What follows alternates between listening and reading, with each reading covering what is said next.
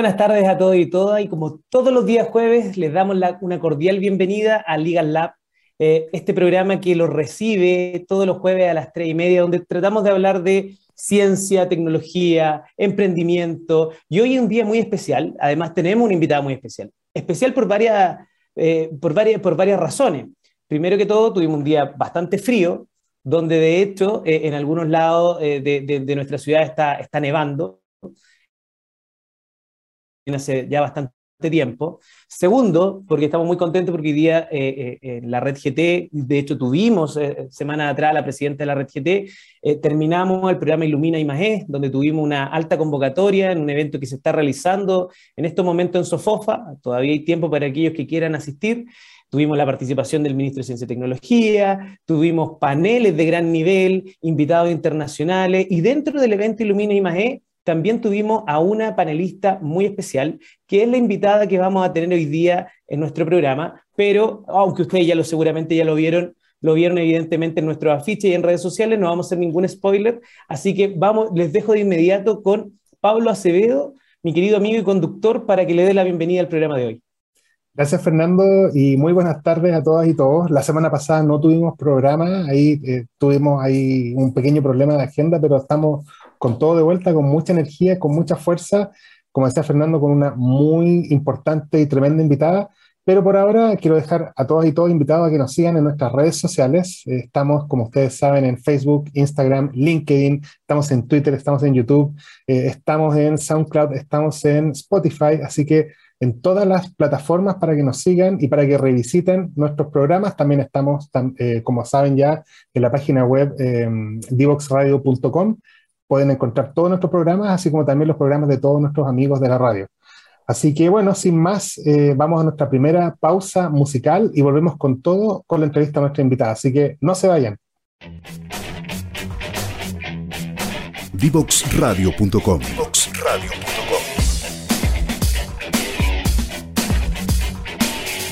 Conversaciones que simplifican lo complejo.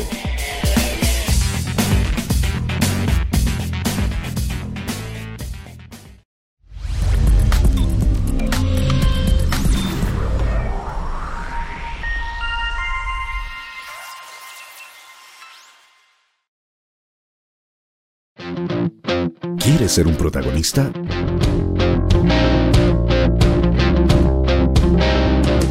Escríbenos a invitados@divoxradio.com.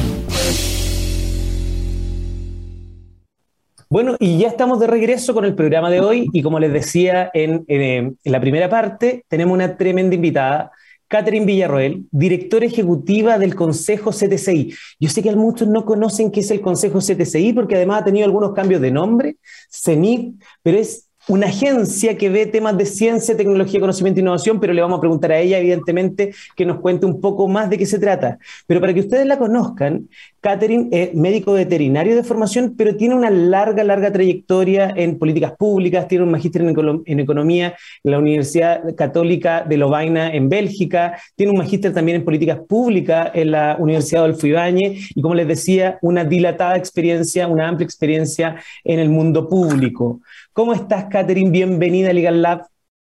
Hola, encantada de estar con ustedes conversando esta tarde.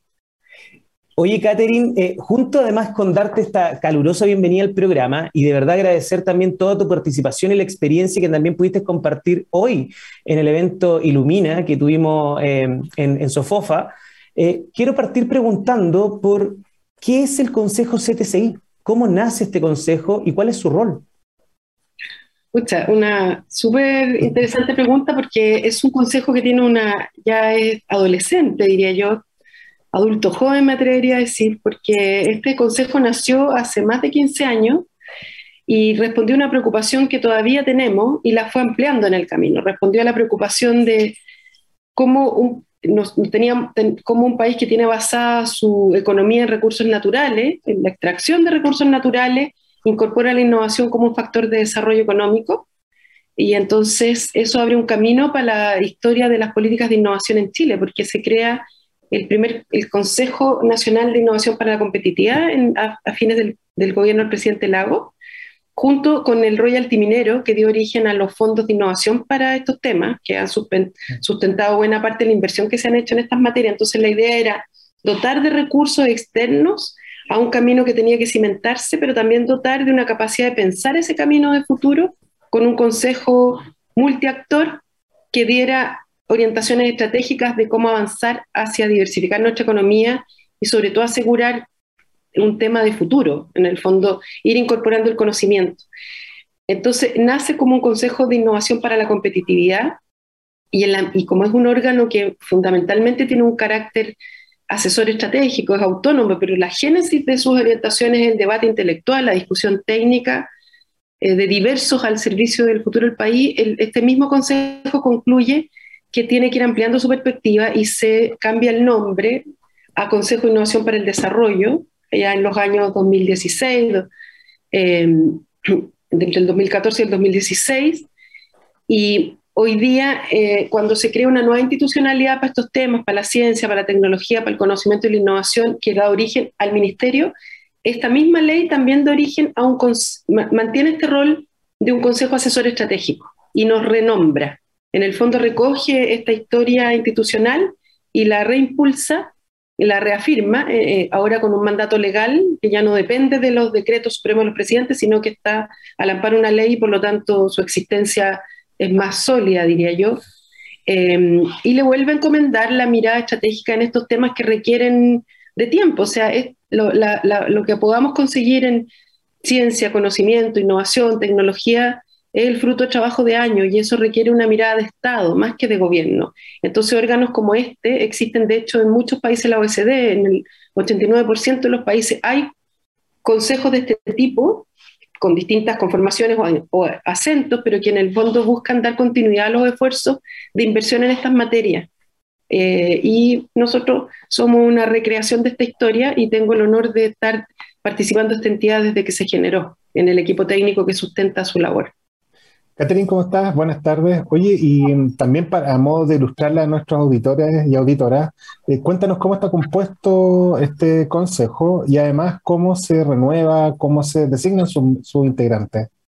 Encantada. Mira, eh, Pablo, el, consejo em, se comprende por 14 miembros que hoy día eh, tanto por en el marco legal y en el decreto que lo conforma, eh, tiene exigencias acorde a nuestros tiempos, por ejemplo, equidad de género, eh, representación de las diversas regiones o macroregiones al menos del país, em, diversidad de disciplinas y saberes, em, de, tanto del mundo de, la investigación, pero también de la expertise en emprendimiento, en, en el mundo de privado en empresa, en experto en políticas públicas, la mirada medioambiental tiene que estar asegurada, Hoy día también participa una, persona de origen de los pueblos originarios. Eh, entonces es un conjunto diverso de 14 personas designadas por los presidentes de la República, que además suma al ministro eh, de Ciencia, Tecnología, Conocimiento e Innovación en su calidad de tal, y tiene además un presidente eh, que con eso se termina de conformar el Consejo. Este, este, grupo heterogéneo sustenta su labor en una secretaría técnica que yo dirijo hoy día, Em, que, le, da insumos a la reflexión de, esta, eh, eh, de este órgano colegiado. Y la forma de renovar, porque como quiere asegurar un carácter de Estado, es que los consejeros se renuevan por parcialidades, la mitad de ellos, a cada uno a cuatro años de ejercicio. En la primera vuelta, obviamente, van a ser dos, porque si no, no calzan los tiempos. Pero, pero en el fondo, la mitad del consejo se renueva en un periodo y luego a, cuatro, años dura otro grupo de consejo, entonces tú vas teniendo la posibilidad de que los que eh, fueron generando una estrategia o ciertas orientaciones permanezcan y vayan incorporando al mismo tiempo a nuevos integrantes, eh, lo igual busca darle una continuidad a lo que hacemos. de carácter técnico, siempre fíjate desde la génesis en todos sus orígenes, eh, eso ha predominado, la diversidad, la mirada más técnica, y eh, en el fondo buscar que aquí se genere un consenso amplio, que le dé sustento a, los acuerdos que tomamos en todos estos temas que requieren de persistencia, de perseverancia en el tiempo. Oye, y cuéntale por favor también a nuestros auditores el ejemplo de las actividades que realiza el Consejo antes de entrar en, de lleno con, los lineamientos y las políticas que, hace poco se lanzaron, pero también para darle una idea a nuestros auditores cuál es el, trabajo que hace el Consejo y cómo impacta en el día a día de las chilenas y de los chilenos. Yo te voy a comentar cómo trabajamos. Mira, el Consejo tiene en el marco del mandato legal, bueno, su principal función es generar orientaciones estratégicas. La reina de las orientaciones es la estrategia. La estrategia se concibe cada cuatro años. Nosotros acabamos de lanzar, como tú bien dices, eh, eh, en mayo de este año entregamos al presidente la estrategia que, originamos. Eh, pero entre medio de esos periodos, la labor nuestra es profundizar, impulsar y promover e impulsar las orientaciones. Por lo tanto, tú abres espacio a orientaciones estratégicas más específicas, que en el fondo contribuyen fundamentalmente a dar marco a las políticas que se hagan en estas materias. Y eso incide tanto en la agenda del Ministerio de Ciencia, Tecnología, Conocimiento e Innovación, como en la agenda del Ministerio de Economía, como en la agenda del Ministerio de Educación, porque en las bases del ecosistema se radican en esos tres carteras hoy. Pero en, nuestra propia recomendación, y, y hemos encontrado mucha escucha en este gobierno, la idea es transversalizar el conocimiento y sus aplicaciones a todas las carteras y por lo tanto también pueden impactar otras agendas sectoriales eh, o carteras sectoriales como agricultura, medio ambiente, salud, porque finalmente el conocimiento es fuente de mucho de lo que hacemos eh, en temas eh, que tienen que ver con, con, las preocupaciones productivas que tuvieron en su origen, pero hoy día cada vez de manera más ampliada en temas de preocupación social y ambiental que coexisten con los problemas económicos y que nos enfrentan a desafíos cada vez más complejos. Así que nuestra labor principal está en empujar aquello, pero para empujar aquello nosotros tenemos que mantener de manera permanente una mirada hacia el futuro y una mirada hacia nosotros mismos como ecosistema de conocimiento. Entonces lo que hacemos es eh, mantener análisis respecto de reportes de tendencias de futuro que, que, hoy día son planetarias y que más bien la conversación que nosotros provocamos, aprovechando la inteligencia colectiva que habita en este país, es cómo esos auguros de lo que viene, que, suenan bien delicados en esta época, porque la sustentabilidad planetaria, las crisis migratorias, el avance mismo de la, tecnología nos va a poner frente a dilemas que no tuvimos que enfrentar antes, etcétera. Todo eso, esos rasgos de futuro, estas pistas de futuro, nos tienen que llevar a una conversación respecto a cómo se, eso significan oportunidades y desafíos para Chile. Y la labor más propia del Consejo es que frente a esos desafíos y oportunidades, cuál es el rol que le toca cumplir a la, ciencia, la tecnología, el conocimiento y, la innovación. Entonces estamos por un lado mirando lo que pasa hacia adelante y por otro lado mirando cómo nuestro propio sistema se está desarrollando, dónde tiene brechas, dónde está más débil, dónde ha logrado potenciar ciertas áreas. Eso nos, mira, nos permite una mirada más comprensiva de evaluación, pero de una manera más macro, como sistema, no como instrumento, no como política específica, sino como de una mirada más global. Es un Así con estas tres tareas nos, nos combinamos en nuestra agenda. Ahí, Catherine, es un gran desafío tener una visión global y aparte que es una visión que tiene que eh, superar las diferencias que puedan tener un gobierno con, con otro, tiene que ser una visión más bien de Estado. Eh, ustedes lo, dije, lo comentaste hace breve, en 2015 surgió la, eh, el documento Ciencia para el Desarrollo de Chile, Ahora, 2022, aparte de una serie de documentos que ustedes generaron entre medio, pero el 2022, hace un mes atrás, más o menos, mayo, entregaron eh, la nueva estrategia de ciencia, tecnología, conocimiento e innovación al presidente Boric. ¿Puedes contarnos un poco de qué se trata esa estrategia, en qué consiste? Bueno, mira, esa estrategia yo creo que afianza y amplifica un convencimiento que el Consejo había llegado a lo largo de su reflexión durante su historia de partida, nosotros, bueno, como, como comentaba recién, superamos el foco y el alcance de la competitividad para ya mirar los problemas del desarrollo en una manera más comprensiva y eso ocurrió ya, eh, yo diría, el 2014 en adelante, más allá que la conversión se gestó antes, cuando nos cambiamos de nombre eso se consolidó. la, Comisión Ciencia para el Desarrollo que tú mencionas, Fernando, fue la que estuvo en la génesis de la nueva institucionalidad y de varias de las políticas que hoy día se aplican. De hecho, es allí donde se recomienda y se dibuja un poquito la figura de este nuevo ministerio que emergió en la ley, que, que, hoy día refuerza incluso la labor del Consejo. Pero además en el 2017 hubo otra estrategia en que ya estábamos eh, enfatizando esta vocación por un desarrollo sostenible e inclusivo, que yo diría que en la estrategia del 2022 se profundiza y se amplifica en el sentido de que primero estamos convencidos de que no existe futuro posible sin, la, sin que consideremos como uno de los pilares fundamentales el aprovechamiento del conocimiento en sus múltiples dimensiones. Segundo, que, y eso implica avanzar hacia una sociedad de conocimiento, en que el conocimiento sea el activo principal, tanto de nuestro acervo cultural y de reflexión como sociedad, como también de nuestra actividad económica. Y entendiendo que eso tiene que dar marcos éticos de inclusión y sobre todo la responsabilidad que hoy día tenemos como humanidad de la sustentabilidad planetaria. Yo te diría que en ese contexto es de donde se parte. Luego, en la, misma estrategia abraza conceptualmente la noción de ecosistema, que hoy día ha ido cada vez ganando más terreno, porque estamos convencidos que parte de lo que nos falta y la manera correcta de avanzar en esto es reforzando no solo los nodos, la diversidad de nodos que componen un ecosistema de especies, si uno quisiera hacer la semejanza con los ecosistemas biológicos, la riqueza de los ecosistemas radica en la diversidad de especies que lo conforman, bueno, de nodos también en nuestro ecosistema, y sobre todo de las conexiones que se establecen, que creemos que es una tremenda eh, llamado atención a nuestras políticas. Hemos, hemos trabajado por mucho tiempo fortaleciendo nuestras masas críticas. Hoy día, en el mismo contexto del, del evento que estábamos eh, teniendo con la red GT, lo vimos, eh, importan, nos, una vez que uno tiene una cierta base de capacidades,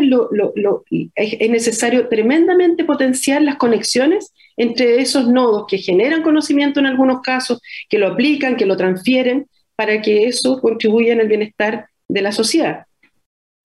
Y a partir de eso, en el fondo, nosotros tenemos dos, dos fuentes de orientaciones, que son los marcos que pretenden nutrir la conversación de políticas. Por un lado, una mirada de cuáles son los principales nudos, aquello que tenemos que superar en lo que estamos más escasos, que para darles algunas ideas, por ejemplo, es eh, avanzar hacia un sistema más balanceado que, por, por una parte, financie la actividad de CTCI, tanto en la innovación como en la capacidad científica, pero por otra parte también cuide contar con las capacidades que la sostienen en el tiempo. Esto, en términos de aporte, yo creo que así se entiende mejor para quienes nos escuchan. O sea, tiene que haber aporte basal como aporte concursal y eso tiene que estar en un equilibrio. Em, y eh, bueno, y en muchos ámbitos, el desarrollo tecnológico que ha sido, que lo hemos subaprovechado, cómo lo potenciamos, cómo lo conectamos con desafíos país, cómo generamos plataformas habilitantes que nos permiten ser base de muchos otros desarrollos. Todos los temas más propios de los que vivimos en este mundo están en, un capítulo de orientación al fortalecimiento del ecosistema, pero hay un cuarto capítulo que yo creo que es sinceramente una manera de conectar también con la sociedad, aparte de su importancia per se, que más bien tiene que ver con qué demandas sociales, qué preocupaciones que hoy día compartimos como país requieren de CTCI. Y en ese espacio, por ejemplo, nosotros hablamos de la necesidad de atender desafíos que, se, que vuelven crisis en oportunidad, desafíos país, desafíos a nivel regional grandes, que se pueden convertir también en ofertas de valor eh, económico, social y ambiental. Por ejemplo, como un ejemplo, la resiliencia ante desastres naturales nos afecta, nos corta la vida, digamos, nos trae eh, nos imprime un carácter resiliente, pero también el aprendizaje de tener ocho de nueve desastres instalados en Chile, la capacidad de observación de eso y de, aprender de aquello y convertirlo en tecnologías blandas y duras, no solo ayuda a nuestra gente, también es un potencial de generación de valor para el mundo, porque los catástrofes en general y naturales en particular se están incrementando en todas partes. Entonces, así como te nombro eso, podríamos nombrar 10 entonces, tanto los desafíos país, la necesidad de transformación sustentable, em, generando nuevas reglas del juego para, para, cuidar nuestro planeta en nuestras decisiones de inversión, tanto públicas como privadas, que, es otro de los catalizadores que le llamamos a estos, a estos impulsores desde el lado de la demanda. La necesidad de que en nuestro relato, en nuestro imaginario como ciudadanos, el conocimiento aparezca como una variable futura, así como estamos seguros que la educación incide en el futuro de nuestros hijos, nietos, sobrinos, eh, seres queridos más pequeños, digamos, también tenemos que convencernos que el conocimiento, la innovación van a ser determinantes en nuestro futuro y ese relato que ha estado en boca de unos pocos tiene que ser parte del imaginario societal y tiene que ser parte de nuestra identidad. Eh, entonces, no, no, te estoy nombrando todos, pero les estoy dando una idea para que se tienten de leer lo que escribimos, que está en nuestra página web, de cómo hemos pensado esta estrategia y en qué nivel se ubican las reflexiones que este Consejo aporta. Eso debería orientar las políticas, las acciones de eh, los emprendedores, de las empresas, del mundo de la investigación, del mundo de, los gestores tecnológicos, etc. Y, ahí, Catherine, antes que nos vayamos a pausa, porque tenemos un breve minuto, nos vamos a nuestra primera pausa. ¿Cuál es el rol del sector empresarial en, este, en, este, en esta contribución al ecosistema? Porque Chile se habla mucho del rol del Estado siempre y que invertimos aún poco en I+D, pero también eh, cuando vemos la estructura de la inversión, vemos que la inversión privada eh, em, eh, es inversa a lo que ocurre en los países desarrollados. O sea, aquí de ese 0, casi 0,4% mayoritariamente del Estado y muy poco de la industria, de la empresa. ¿Cuál es tu opinión al respecto? O sea, la, empresa privada tiene un rol fundamental eh, y no puede restarse de esta transformación porque además este tipo de desafío le está impactando en sus pies. O sea, hoy día la mayor parte de los problemas que enfrenta el mundo empresarial tienen que ver con rendimientos decrecientes en las industrias basadas en recursos naturales, es decir, ya no, ya no sacamos eh, y todo es abundante, que pasamos la época la abundancia, por lo tanto hay que poner más conocimiento y tecnología para mantenerse competitivo, pero por sobre todo la mayor parte de las inversiones en nuestro país están paradas por conflictos socioambientales y por lo tanto la sobrevivencia de nuestras industrias pasa por allí y pasa por generar un espacio para el emprendimiento, para la innovación, para nuevas ideas. Y eh, también hay una vocación ahí social que ha sido cada vez más instalada en la conversación del mundo empresarial y de responsabilidad planetaria que eh, requiere de estas herramientas para enfrentarla. Entonces, aquí este es un actor vital y en, siempre en nuestro planteamiento ha aparecido como, más bien nosotros hemos buscado hablarle no solo al mundo del gobierno, sino también al mundo empresarial, al mundo de la investigación, para sumarlos en una ecuación en la que cualquiera que falte no nos permite lograr los resultados. Y la gracia de este mundo, y ustedes lo deben haber vivido en, este mismo programa y en los esfuerzos que compartimos como colegas de esta causa, eh, es que el mundo de la CTCI y puesto en una mirada de futuro, es un mundo donde logramos encontrarnos. Yo creo que logramos más acuerdos que en otros espacios. Y esos acuerdos nos permiten avanzar en una materia que requiere compromiso, perseverancia, que requiere no cambiar las políticas cada vez que cambia el gobierno o la, coalición que gobierna, pero además que nos educa en la convivencia, porque cuando logramos entendernos en un espacio resulta que parece que nos reconocemos, nos caemos mejor, nos, nos miramos menos con menos miedo y desconfianza y podemos avanzar en otros más difíciles. Entonces, incluso un espacio de recuperación de nuestro tejido social que, que está harto dañado, yo creo, en esta época. Oye, eh, Catherine, eh, Vamos, nos pidió justo el momento para ir a nuestra segunda pausa musical, pero vamos a volver con todo para profundizar un poco más y, hablar además de, un poco cómo ha evolucionado el ecosistema y cómo has visto tú el, Sistema Nacional de Ciencia, Tecnología e Innovación. Y, bueno, pues, no anticipamos las preguntas, no se vayan a ninguna parte, por favor, queridas y queridos auditores. Volvemos de inmediato. Conoce toda nuestra programación en www.divoxradio.com.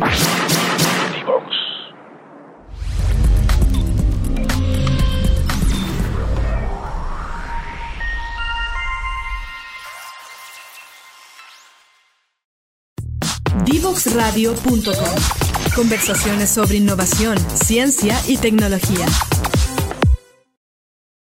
Estamos de vuelta con Catherine Villarroel, que es la directora ejecutiva del Consejo de Ciencia, Tecnología e Innovación. Yo creo que siempre me, como que me equivoco, no le achunto bien al nombre, pero es el... Eh,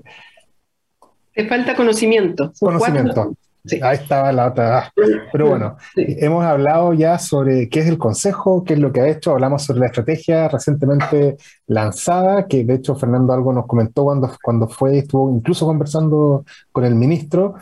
Y bueno, pues eh, eh, algo has hablado, Catherine, sobre cómo ha evolucionado este, este Consejo y mm, cómo has visto tú o cómo crees tú que ha sido la evolución del ecosistema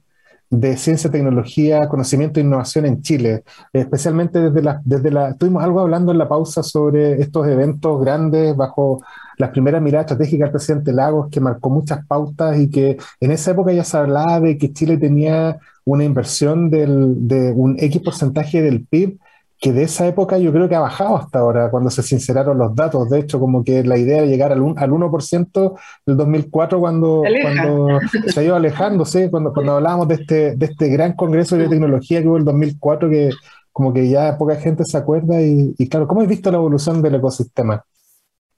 Mira, no, no, lo tenemos que medir en términos de inversión porque nos ponemos a llorar, pero ahora tenemos esperanza en la promesa del gobierno de, de, de alcanzar el tan anhelado 1% y estaremos trabajando para contribuir a aquello. Pero yo creo que en términos de, de, articulación, de conexión, de mirada conjunto, sí creo que tenemos grandes avances y también de consolidación de capacidades. Me gustaría referirme a ambos. En, el, en lo primero, bueno, en el espacio natural que es el Consejo, yo he sido testigo desde la, la, suerte de estar en esta casa hace mucho tiempo, de cómo hemos ido avanzando en la comprensión mutua de la necesidad de los diversos actores que somos. En algún tiempo estuvimos atrapados en discusiones eh, paralizantes, o sea, como cuando, cuando este, esto partió, que el mundo científico muy, re, muy re, resistente a la mirada eh, utilitaria de los economistas de contribuir al desarrollo de la competitividad como una ofensa casi, un agravio a su, a su naturaleza. Eh, hoy día esa conversación yo creo que, que ha, ha, desaparecido de nuestra falla y eso es, es, tremendamente importante porque los cambios se producen claramente cuando hay cambios de mentalidad para quedarse. Eso lo conversábamos con Fernando hace un rato. Eh, la, la, acción es tremendamente importante, pero la acción se sostiene cuando la convicción la acompaña. Yo creo que esos saltos de comprensión, que son lo, lo que nosotros más provocamos o, o, buscamos provocar, son tremendamente importantes. Lo mismo también desde el mundo económico que ha tenido que ir abriendo su comprensión, y esto ha ocurrido en nuestra, en, al seno de las discusiones del Consejo, hacia que lo económico no es lo único importante, que en la realidad coexisten los problemas sociales y ambientales y se entrecruzan. Entonces necesitábamos ampliar la mirada. Si uno mirara el Consejo en términos de composición y sacáramos una foto hoy día a lo que fueron los primeros, aquí hay varios cambios que son acorde a los tiempos. No solo que hoy día hay paridad de género, que ya es un cambio tremendamente importante en la composición, sino que la diversidad, la edad de los actores, eh, la diversidad de disciplina, la incorporación explícita de las investigaciones en arte y humanidades, la incorporación de un, consejero que es representante del conocimiento indígena de los pueblos originarios, nos obliga a conversaciones que antes no teníamos. Y eso ha ido ocurriendo no por, por imposición, sino yo diría que también ha ido ocurriendo en el seno la comprensión de esta conversación que se sostiene a lo largo de los años eso impacta tremendamente el ecosistema. Eh, y, creo que tiene su fruto. Y por otro lado, uno también podría sacar una foto de la evolución respecto a la capacidad eh, acumulada. O sea, hoy día contamos con masas críticas en espacios donde no las tuvimos antes. Yo creo que si uno pudiera mirar un espacio que le es muy propio a este programa y a, su, a sus conductores, el espacio de, de la transferencia tecnológica, eh, de, de, la, preocupación por la transferencia de los resultados de la investigación al mundo productivo, al mundo social, al mundo del gobierno, es algo que si uno ve la historia de las políticas y gracias a esfuerzos notables de quienes han participado en ella, a pesar de semillas chiquititas, o sea, hoy día tenemos un conocimiento eh, y, una, y una masa crítica que nos permite conversaciones que antes no eran posibles. O sea, primero estábamos en convencer a las universidades que existieran, por ejemplo, las OTL. Hoy día hay una red que empuja por cambios mayores, por, por leyes, por, por, por diversificar, por hacer alianzas. Ese actor no hubiese existido si no hubiésemos evolucionado. Yo creo que en eso tenemos que y necesitamos ser, eh, como reconocer el progreso que tenemos. Sin embargo, no podemos renunciar a que la necesidad de transversalizar el conocimiento y darle un empuje decidido eh, en, esa decisión se juega nuestro futuro. Y ahí probablemente no tenemos el mismo tiempo que hemos tenido hasta ahora, porque las urgencias de los desafíos que enfrentamos son grandes, son gigantes, requieren comprensiones multidisciplinarias, multiactor, de múltiples perspectivas, y como decíamos hace un ratito, donde cada uno tiene que jugar un rol. Ninguno se puede restar a mirar desde el palco cómo le va el resto. Esa, esas frases son tremendamente irresponsables en el concierto de nuestro actual vivir y sobre todo en la, vocación de, de, generar futuro para los que nos sucedan. A ti, me, encantó tu definición de, de, de, que el consejo era como un adulto joven, porque es como más o menos nosotros siempre definimos también cómo está el, ecosistema nuestro de, innovación y transferencia tecnológica. Como eh, está entre un, adolescente y un adulto joven, está como en esa transición.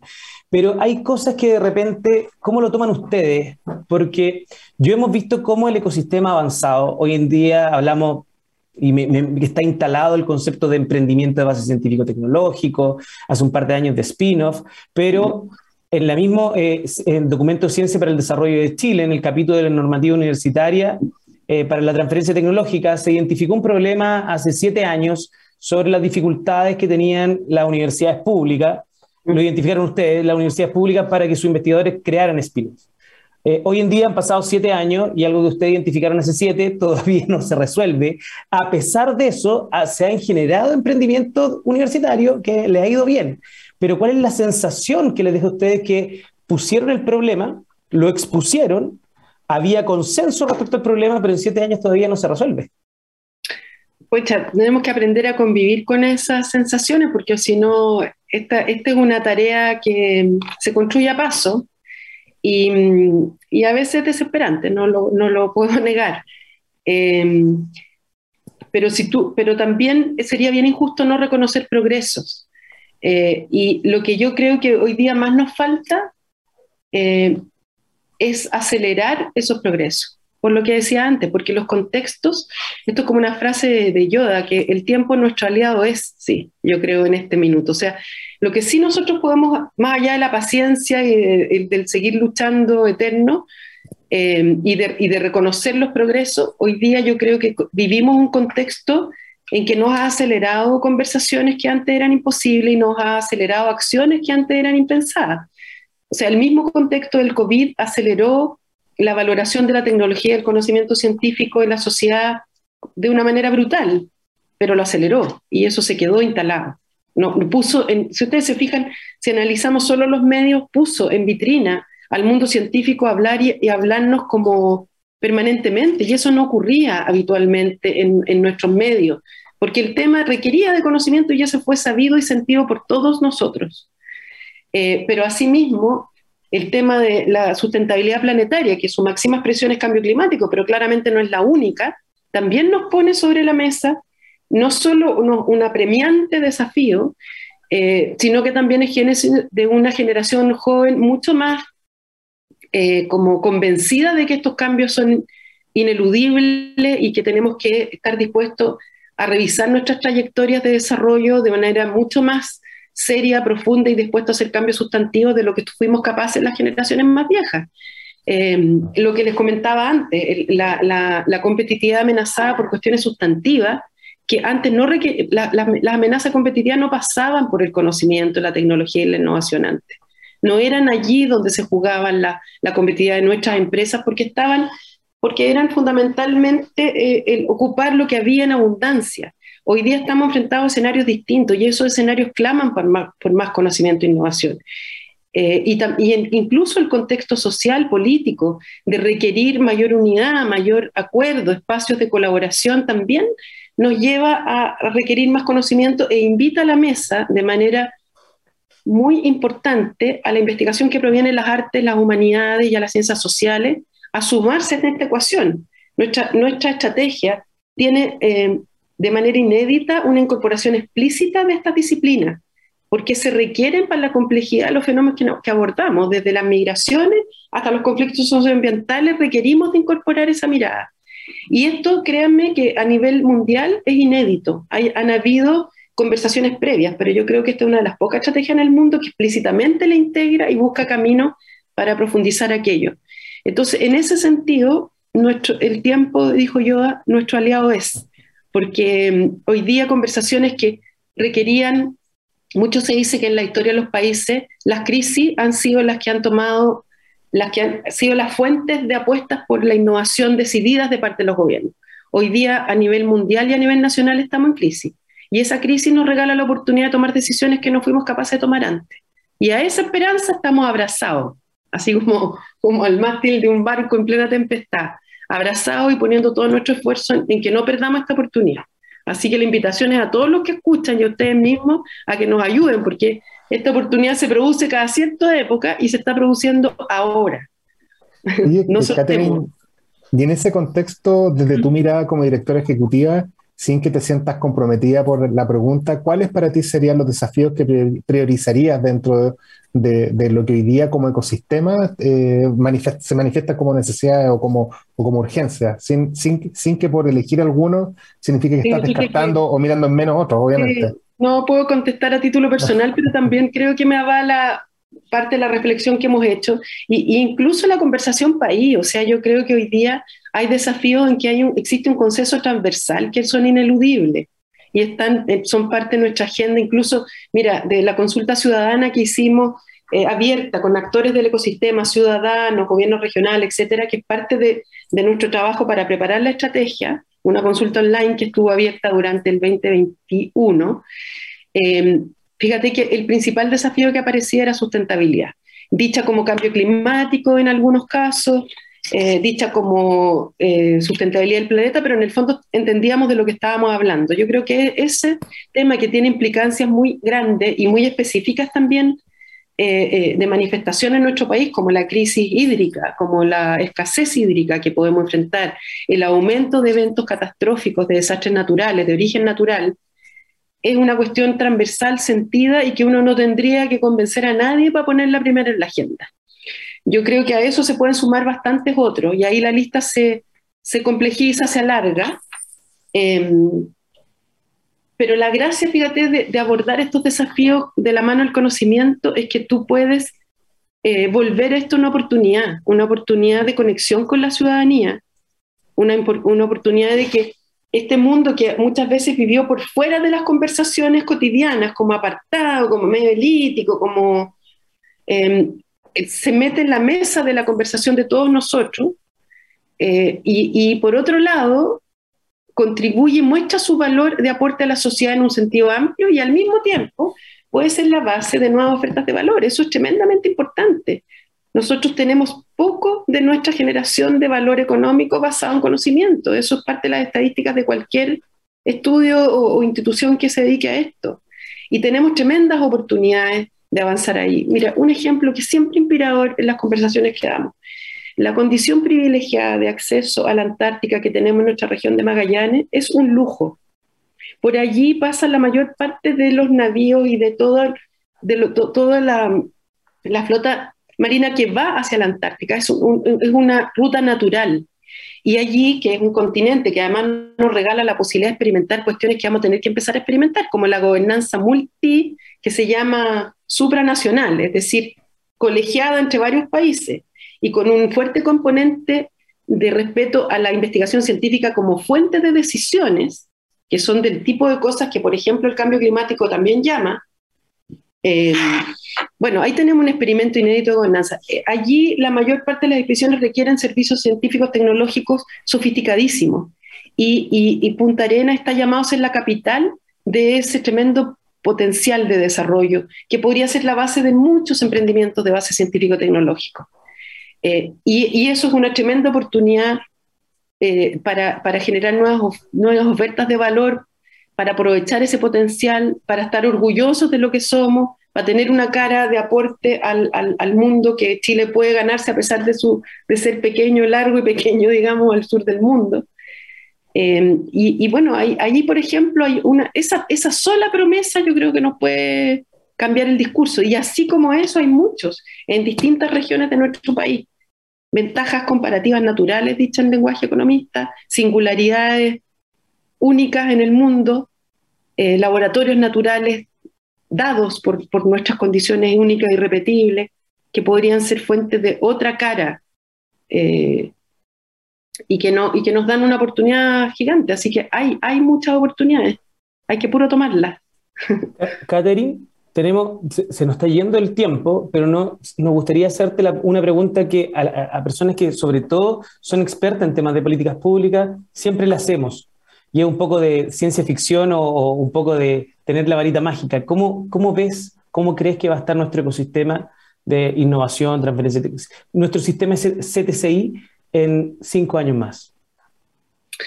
Mira, si tomamos las decisiones correctas, que yo, que, es como que aprovechamos el tiempo, este tiempo de oportunidades, yo creo que de verdad Chile puede ser un liderazgo. Solamente en términos yo no, quiero con esto pecar de orgullosa, de vanidosa, pero nuestras reflexiones en el marco de las estrategias son referentes para los países de la región. A nosotros siempre nos están pidiendo como acompañamiento técnico o comentar los aprendizajes, porque la verdad es que la discusión que se produce en Chile es de una calidad em, intelectual y técnica de, muy buen nivel. Y la gracia es que somos un país en vías de desarrollo, entonces podemos generar soluciones para una buena parte de este mundo, ¿no? Para los países que ya lo hicieron. Em, entonces, yo, yo sinceramente creo que, que si tomamos las decisiones correctas le podemos cambiar el rostro a este país. Podemos eh, hacernos, ser parte de una sociedad de mentes curiosas, innovativas, que se sientan mucho más dueñas de darle dirección a su futuro, diversificar nuestra economía, generar empleos de calidad eh, y sobre todo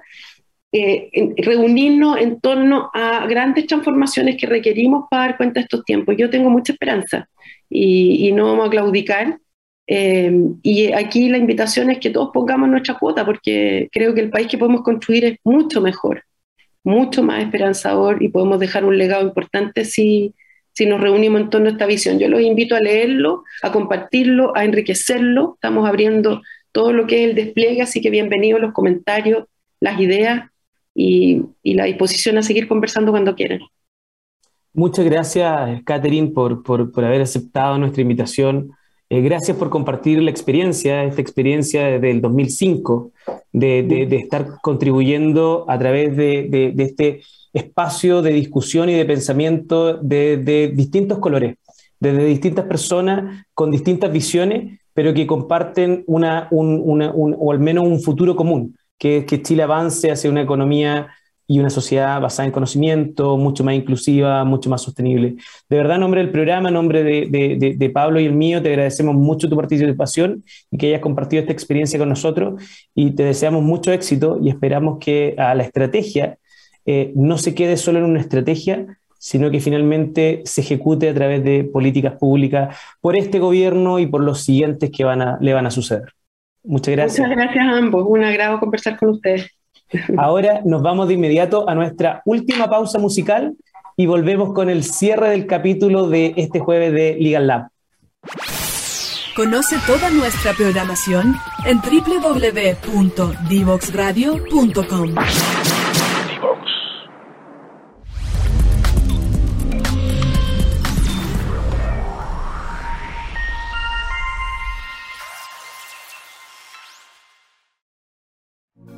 Conéctate con personas que saben. En divoxradio.com.